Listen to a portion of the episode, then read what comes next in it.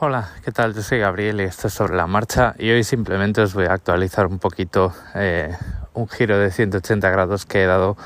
con respecto a los sistemas operativos que tengo en mis ordenadores que bueno, que al final ha sido un simplemente rebobinar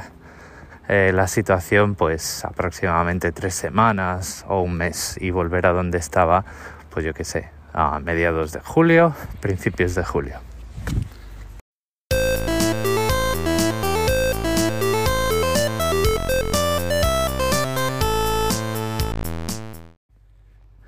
Hace, pues lo dicho, unas eh, 3, 4 semanas con la disponibilidad de las eh, Insider Preview de Windows 10. Ya una vez dentro del programa de Windows Insiders, no aquella, eh, aquella ISO que se filtró y que pues mucha gente se puede instalar o bien en una máquina por ahí o en una máquina virtual sino ya cuando Microsoft pues abrió el canal de desarrolladores eh, di un pequeño giro y lo que hice fue eh, instalar eh, esta Insider Preview en el sobremesa que es un ordenador que en teoría cuando Windows 11 salga no está soportado. Y ah, bueno pues mm, aprovechando ese tirón dije yo bueno pues me voy a meter también en Windows Insiders con el portátil pero eh, no para probar Windows 11 en el portátil, sino para darle una oportunidad a Windows Subsystem for Linux y ver si de una vez entra eh, esa digamos esa versión que va a tener soporte para aplicaciones gráficas. Como sabéis, Windows Assistant for Linux es una característica de Windows que lo que hace es eh, poner una capa de virtualización bastante ligera, o sea, no es una máquina virtual al uso que em, tiene una limitación de las CPUs que ve, que percibe, o la memoria RAM que tiene em, que tiene asignada, o por lo menos eso al menos al usuario se le oculta y es bastante posible, eh, no lo sé, no, no lo he explorado hasta tal punto, es bastante posible que sea totalmente dinámico. Esto se hace solamente porque eh, no es posible tener en una misma máquina eh, dos, núcleos de sistema operativo em, funcionando a la vez. O sea, eh, un sistema operativo se basa en que, vamos, acceso directo a la máquina, quiero decir, se basa en que el, el kernel, el núcleo, captura de forma exclusiva el hardware y al resto del código, al resto del código que se está ejecutando en la máquina, le da acceso a él a través de por lo que llamamos llamadas al sistema. La única forma que tienes de tener eh, dos núcleos de sistema operativo funcionando a la vez es que o uno o los dos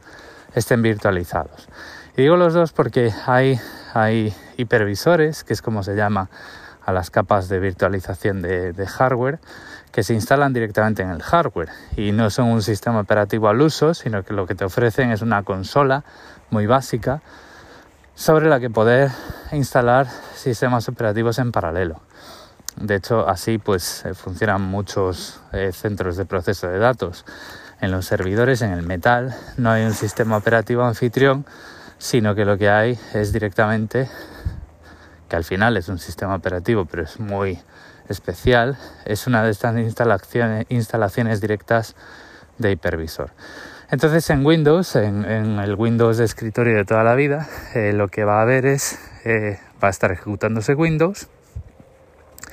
y la capa de virtualización va a, va a traducir las llamadas al sistema, eh, digamos, de Windows en hardware virtual que el kernel de Linux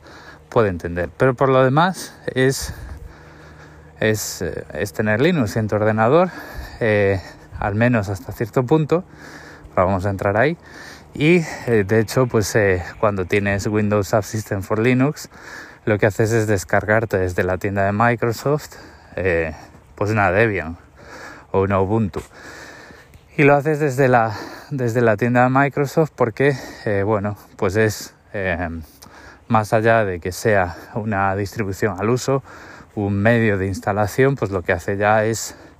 descargarse una imagen de ese software instalado y eh, un kernel del sistema operativo de Linux que está modificado por Microsoft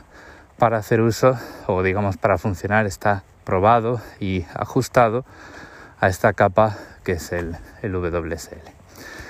Problema es que, bueno, pues ya os hablé alguna vez de la arquitectura de em, cliente-servidor que tienen todas las aplicaciones en, en GNU Linux y que suponen que hay un proceso ejecutándose que antiguamente era el servidor X y hoy en día es el servidor gráfico que ya no tiene por qué ser X. X eh, hace referencia a bueno, pues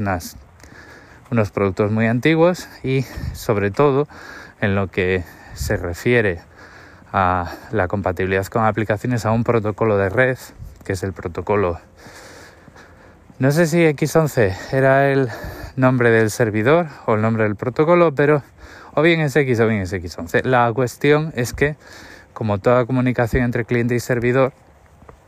pues hay un protocolo que es el que dice, bueno, pues cómo se hacen las cosas, ¿no? Eh, al final esto lo que hace es que tú cuando tienes una aplicación en, GNU Linux y Windows Assistant for Linux, lo que hayas instalado ahí no es una excepción, las aplicaciones que tienen interfaz gráfico le van a mandar las instrucciones de cómo pintar la ventana y cómo recoger los eventos de teclado y ratón o los eventos de la pantalla táctil a este servidor gráfico, a este eh, que bueno, que en su momento en el capítulo que grabé eh, utilizaba el nombre correcto y hoy pues probablemente se me ha ido la palabra, así que lo vamos a dejar en servidor gráfico. Eh, ¿Qué es lo que ocurre? Que Windows Assistant for Linux pues no tiene servidor gráfico. La parte, digamos, gráfica de control de la pantalla no está implementada directamente y lo que va a hacer Windows 10 eh, en algún momento cercano, en algún momento pronto, pues en una determinada versión de Windows 10, Windows 10 va a tener un servidor gráfico residente para que las aplicaciones de Windows Assistant for Linux eh, pues se conectan a él. Y por ejemplo pues si tú ejecutas Audacity en tu eh, instalación de Windows Assistant for Linux se te va a pintar la ventana de Linux en Windows como si fuera pues una aplicación independiente normal como si fuera por ejemplo pues Microsoft Word yo me las pintaba muy felices y pensaba que esto me iba a funcionar eh, con esta, esta temporada en la que estuve solo con Windows en casa por tres o cuatro semanas. Al final no me funcionó. el otro día tuve que hacer alguna pruebecilla para el trabajo y me volví loco como una mona eh, intentando no ya hacer esto, sino no ya levantar un editor gráfico para picar código desde WSL, sino con un entorno de programación normal desde Windows, conectarme a Windows Assistant for Linux, como puedes hacer por ejemplo con Visual Studio Code. No lo conseguí, me costó bastante eh, dolor de cabeza para no conseguir ningún resultado satisfactorio, así que lo que hice esa noche fue pues, dar marcha atrás en muchas cosas. Eh, lo que hice fue, bueno, pues dar por finalizada mis pruebas con Windows 11 y volver el sobremesa a Windows 10. Bueno, pues Windows 11 está bien, ya veo más o menos por dónde van los tiros. Tampoco tengo mucho interés en ir, ir, ir dándoos cuenta de qué aplicaciones con cada versión nueva que va llegando a través de Windows Insiders vienen con las esquinas redondeadas y cuáles no. Entonces, pues ese ordenador se ha vuelto a Windows 10, a la versión estable y ahí se queda. Y el portátil, pues lo que he hecho ha sido pues tres cuartas partes de lo mismo, pero con el Manjaro de toda la vida. He pillado el pendrive de instalación de Manjaro, de Manjaro me he cargado todo el disco duro, previa copia de seguridad, etcétera, etcétera, como siempre, y, y he instalado en el portátil como sistema único eh, ese Manjaro con el entorno de ventanas Gnome. Eh, bueno, pues en estas cuatro semanas han pasado cosas. Me ha entrado Gnome 4, que es cambia bastantes cosas con respecto a 3, a la versión 3, que es la anterior. 3.38 eh, era la que había antes. Hay algunas extensiones que yo usaba, no demasiado importantes, pues que se han roto, que pues ya no funciona, voy a tener que esperar a que el desarrollador las adapte a las pues a la nueva arquitectura de la parte de genome que sea pero por lo demás pues ahí está eh, totalmente funcional y ella pues ya pues lógicamente ningún problema. Eh, he tardado muy poco tiempo, muy poco, muy, muy, muy poco tiempo en restaurar todo el sistema como lo tenía pues eso, pues hace un mes.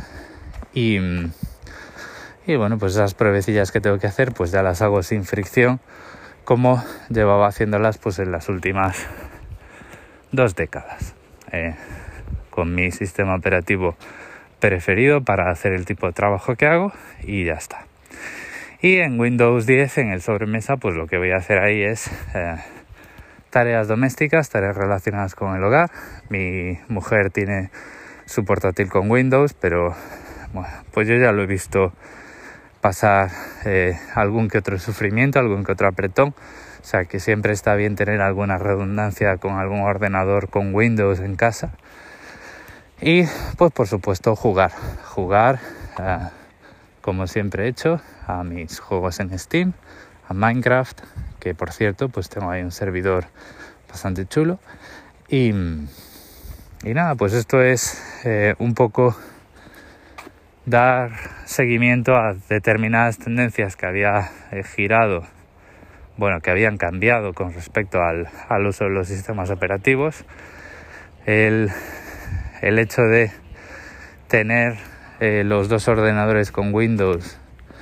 eh, uno con Windows 10 por temas de estabilidad, que Windows 11 al fin y al cabo pues era una beta, y otro con Windows 11, ese vértigo de decir, pues por primera vez durante mucho tiempo estoy trabajando con algo que no es lo que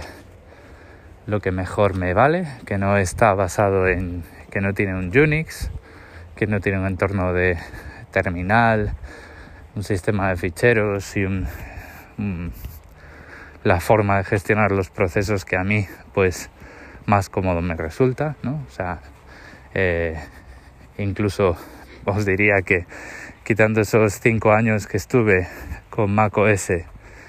eh,